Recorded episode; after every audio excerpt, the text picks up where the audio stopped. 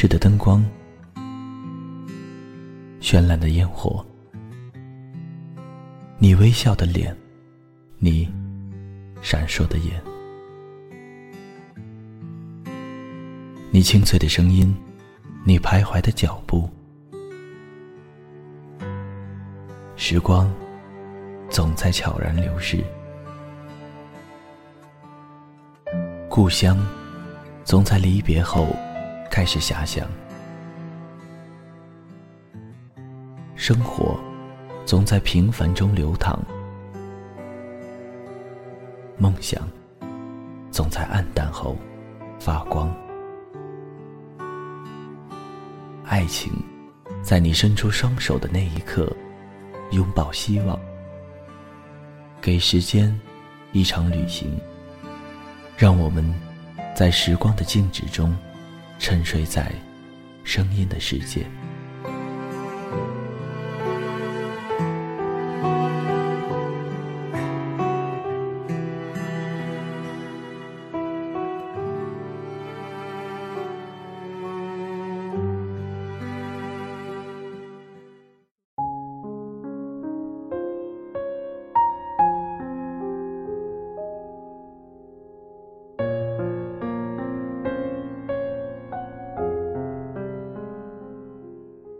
在任何境遇中的你，拼尽全力去赢吧。理由放在心里。我只想你打完胜仗后，云淡风轻的跟我说一句：“我不过是想赢。”嗨，大家好，这里是荔枝 FM 二一三九五，给时间一场旅行，我是青藤顺。本期节目要分享给大家的文章是：努力。会让任何一种人生闪闪发光。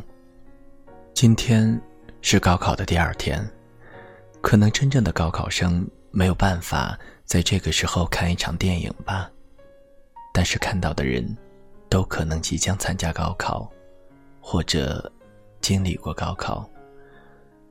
其实我们的教育很畸形的，印象很深，小学二年级。我在同学家院子里撒尿和泥，他膀大腰圆的奶奶扇着扇子，嗑着瓜子出来数落我们：不要每天玩这些东西，同学间讨论点有意义的事。七岁的我，也不是善茬，抬头问了奶奶一句：“小孩就应该玩这些，我们要讨论什么？”奶奶用扇子拍了一下我脑袋。讨论高考啊！我了个大去！当时距离我高考还有十年，十年，世界上有场考试要准备十年，不可笑吗？可能在大多数长辈眼里，高考还是一件一劳永逸的事。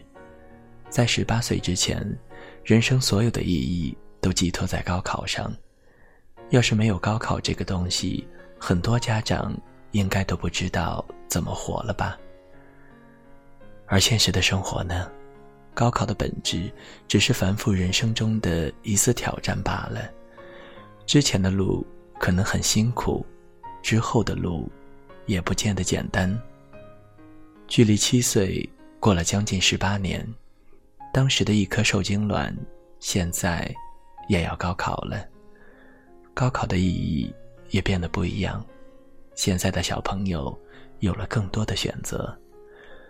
可是回头看看我的青春期，可以没有恋爱，没有热情，但是没有人可以绕过高考。想推荐一部电影，不仅仅因为它够励志、够温情，还因为这些故事里有我们每个人真实流过的汗、掉过的眼泪、伤过的心。最重要的是，有那天之后，我们一夜长大的影子。这部电影在内地也公映过，很多人应该已经看过了。没关系，也不主要讲电影，主要讲我自己。日本拍励志电影一向很牛，故事就是俗套的拼拼拼，我不能输。进电影院之前。都是知道哪个画面你会痛哭，可是每次都能另辟蹊径，找个点来击溃我的泪腺。垫底辣妹的故事就是一个庸俗的励志套路，然而这个套路我们却都走过。女主角 C 卡是一个不折不扣的小太妹，一路和狐朋狗友玩玩玩，完全没有想到要面临高考的问题，家人。也不对他有什么期待。其实，我中学时的日常就是这样的：玩玩玩，谈恋爱，参加社团活动，周末全去逛街，半夜起来还和跨国的朋友打游戏。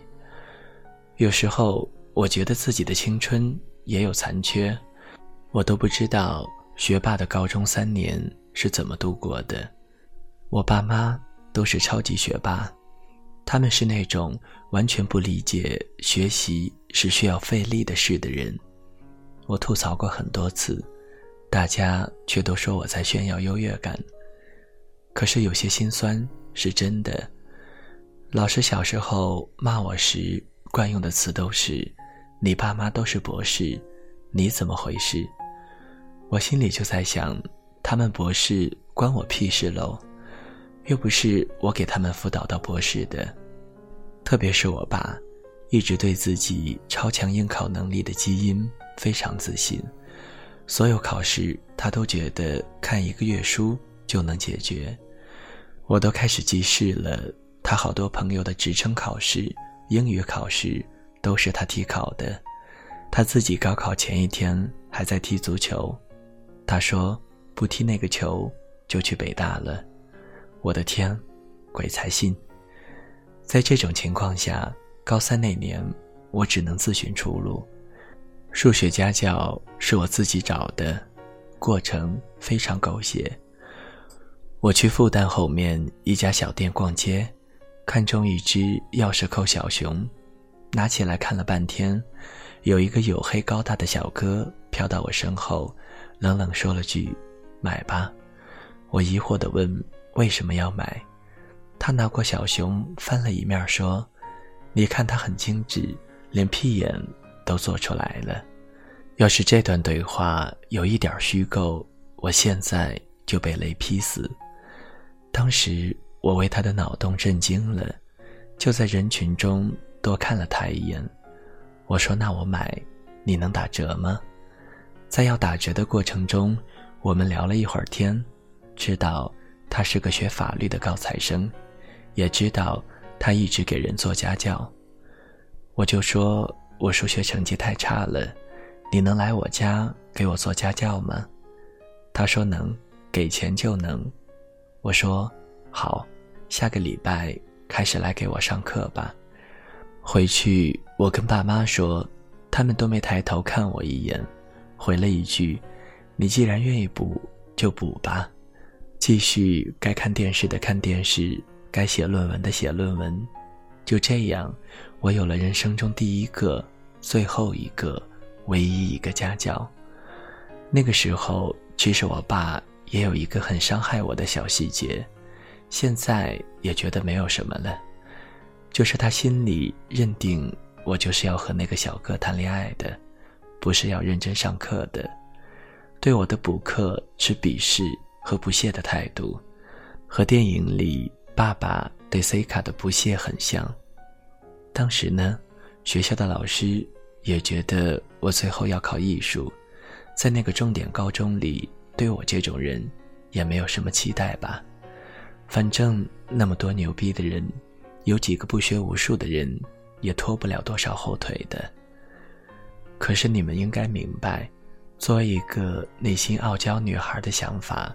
最后一次模拟考试，我成绩不好，趴在桌上哭了一中午，同学们都很懵逼，觉得何必呢？艺术类考生又不要求多少文化课的分数，我满脸鼻涕和眼泪，跟坐在前面的学习委员说：“我要考到第一本。”他可能觉得我是哭疯了，我说：“我一定要考到一本，如果考不到一本。”这三年我就白活了。嗯，那个时候是没有人相信我能考一本的，除了我爸妈，他们的理念里，正常的智力都能考一本。直到现在，多年没见我的朋友聊起高考的事，听到我的成绩都有点不相信，他们的反应全是：“你数理化不是常年不及格吗？”那一年，我的家教小哥就跟电影里补习班里平田老师一样出现了。第一次来，他让我做了一套数学题。他看完之后放下考卷，问我：“你的目标是什么？”我说：“一本。”他又看了看考卷，想了想，说：“不可能。”我就想：“妈的，那你赶快滚吧，都不可能了。”接着他说。遇到我之前不可能，又接着他说了一段奠定我们同舟共济的话。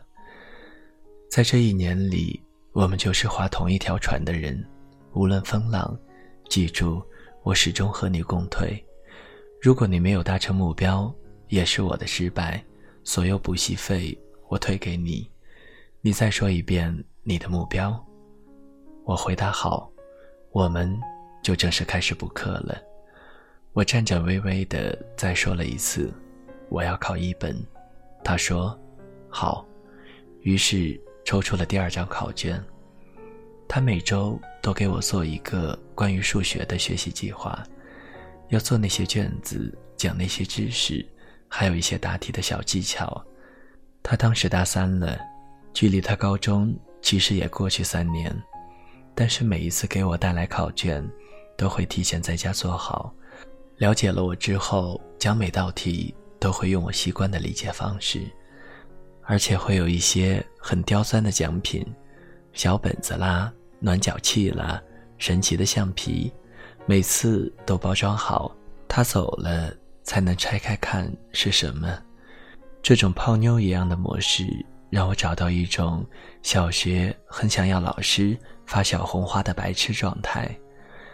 他每次都骑一辆小摩托车来我家给我上课。那年夏天挺热的，几乎每一次到我家都大汗淋漓。有一次，他觉得我做题做得不错，就说：“带你出去兜风，吃个好吃的吧。”我点头如捣蒜，以为真的是吃什么好吃的。最后搭乘摩托车停在我家附近一个小吃摊，吃个盐酥鸡。他一边吃一边跟我说：“每次来给我上课前，都是在这里解决晚饭的。发现这个盐酥鸡还是挺好吃的。”小哥是上海本地人，家里条件很一般，在这座城市，每个人的虚荣心却需要解决。在中学开始就很努力想办法赚钱，大学兼职了游泳池的救生员。去一家店当店长，和给人家当家教，他拼命存钱，梦想是三十岁要买三百万的房子，开三十万的车。作为老师和学生，我们很少聊私事，就那一次，他说了这些。我问他：“你觉得现在我行吗？能考到一本吗？”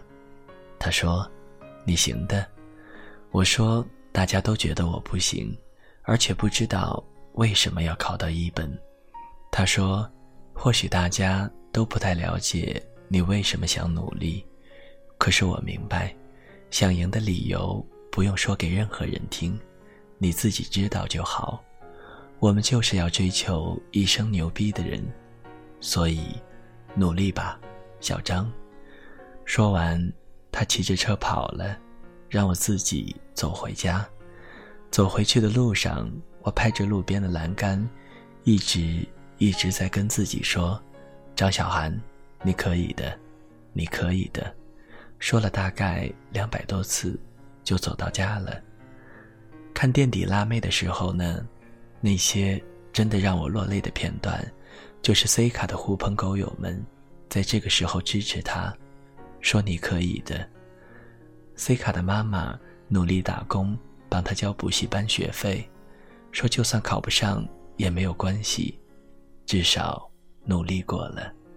一个从小不被期待的女孩，一时间船上坐了那么多帮她划桨的人，其实，真的真的很希望被期待啊！被期待才是最值得承受的负担吧。家教小哥也有把我骂哭的情况，也不是把我骂哭，就是那个时候几次考试成绩不好，神经比较紧张，说两句。我就哭了，哭着把试卷撕了，哭的时候心里想着，太累了，努力真的太累了，就这么趴下认输算了。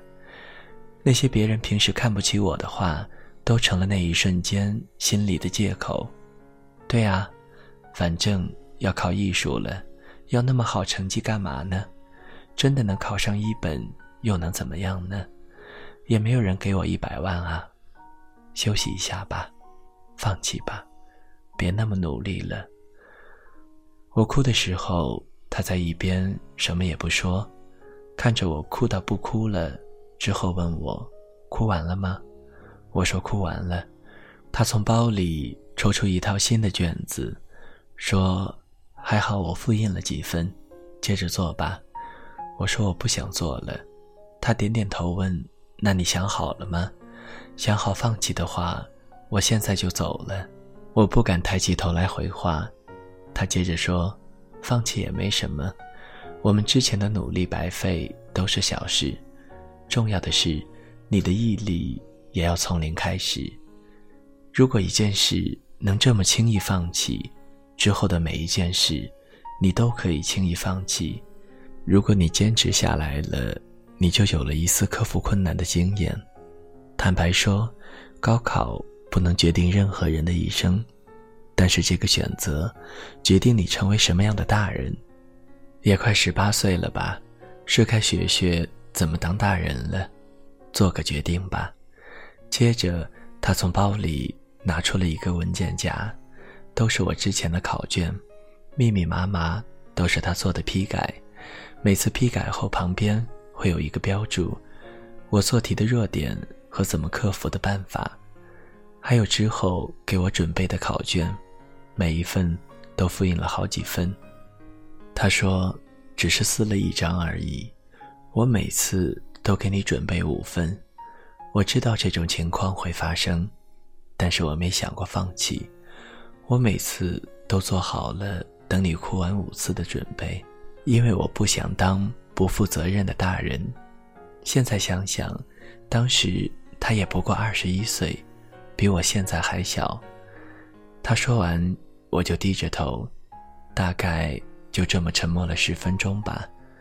我默默地抽过一张新的考卷，重新拿起笔来。那是补课了一年印象最深的一节课。那天，他就这么陪我耗到十一点。下一次见面，我还有点尴尬，他却再也没有提起过。我哭着撕掉考卷的事。高考前最后两个月，小哥给我带来了八套高考模拟题，模拟高考场景让我去做，然后现场改卷。最后一次做完考卷，他把卷子递给我，就说了一句话：“我们今年的愿望就要实现了。”我有点懵，问你今年的愿望是什么？他说：“我今年的愿望。”就是你能考上一本，去你想去的学校。怎么说呢？那一刻，我切身的感受到，我不是一个人在战斗。想想那一年关于高考的细节，还有我爷爷，一直收集高考资讯，打好草稿之后打电话逐条告诉我，各种看天气预报，分析高考当天的降水概率。爸妈陪我去一家又一家学校参加校考，忍受我一遍遍的崩溃，还有我的同学们，不厌其烦地给我讲题。怎么说呢？这一生会遇到很多朋友，很多恋人，很多知遇之恩，但是能并肩作战的人，或许就这么多了。高考成绩出来，第一个打电话的人是家教小哥。作为三年数学及格次数不超过十次的我，高考数学满分一百五十分，我拿到了一百二十六分，这算是我人生中一个不大不小的奇迹吗？我觉得是。当时电话里没有预想中非常戏剧的大哭，反而是各自大笑了几分钟。他说：“恭喜恭喜，你得请我吃饭。”我说：“好。”之后就挂断了。后来吃饭，他喝了点酒，倒是真哭了。他说：“有一件事我一直都没有告诉你，其实我是个高考的 loser。”看得出，他说这件事挣扎了挺长时间的。他告诉我，他其实谎报了大学，他真实上的大学并不是他说的那么好，他只是在他所说的学校里修二专而已。但是因为要出来做家教，他都是谎报学校的。高中他是班里成绩最优秀的人，但是高考失败了，没有去到预期任何一所大学，滑到不知第几志愿，又太想赚钱养家了，没有复读，就去报到了。他哭到我手足无措，十八岁的我也不知道怎么去安慰别人，手里握着烤串儿。说没关系，没关系的，我根本不记得你是哪个学校啊，而且不管你是哪个学校，你都是最棒的家教老师，我这辈子唯一请过的家教就是你啊。我没有说出来的话是，我早早就在人人网发现了这个真相，我的选择是始终没有点下添加好友按钮。让它成为我心里的秘密。那个时候，我觉得我们是同一条船上的伙伴，帮我划船的是他，他做的很棒。我干嘛在乎他在上船之前是卖鱼的还是抓虾的？我也希望自己能够成为他人生中一个小小的奇迹吧。最后，他抽抽鼻子，第一次向他这个年纪的小男孩。说了一句：“所以，才那么努力啊，所以，才不能让你放弃啊。”我今年的真实愿望，其实是你可以成为骄傲的人，并且不用撒谎。时间过去太久了，我一笑而过，还是也跟着哭起来。一夜长大的感觉倒是真的。彼时彼刻，我们应该。就是两条共同翻身的咸鱼吧。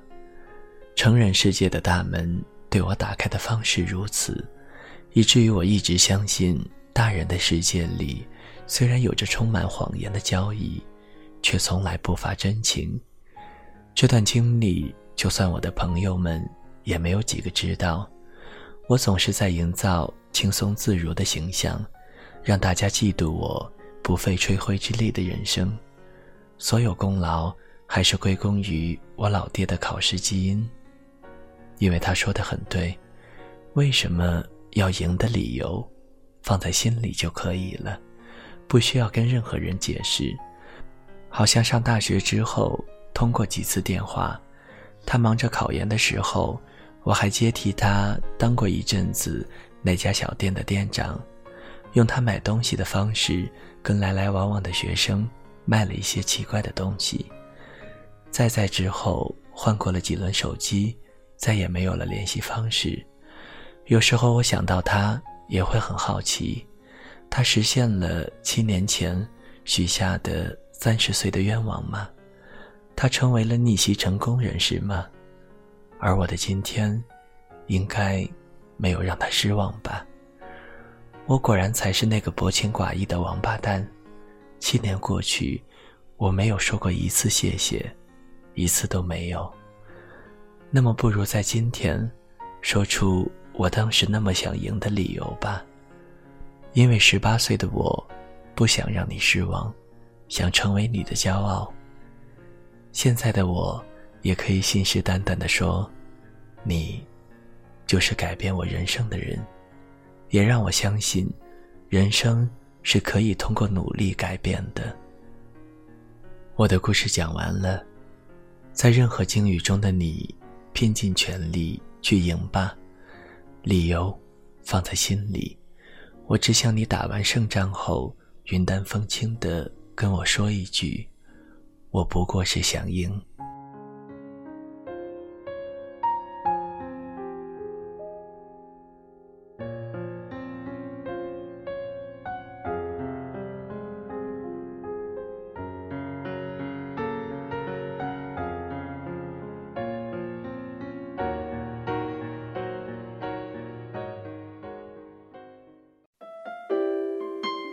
谁的声音清唱婉转流年？谁的双手挽起千年不变的誓言？用音乐品味生活，用音符记录感动。我的声音会一直陪伴在你的左右。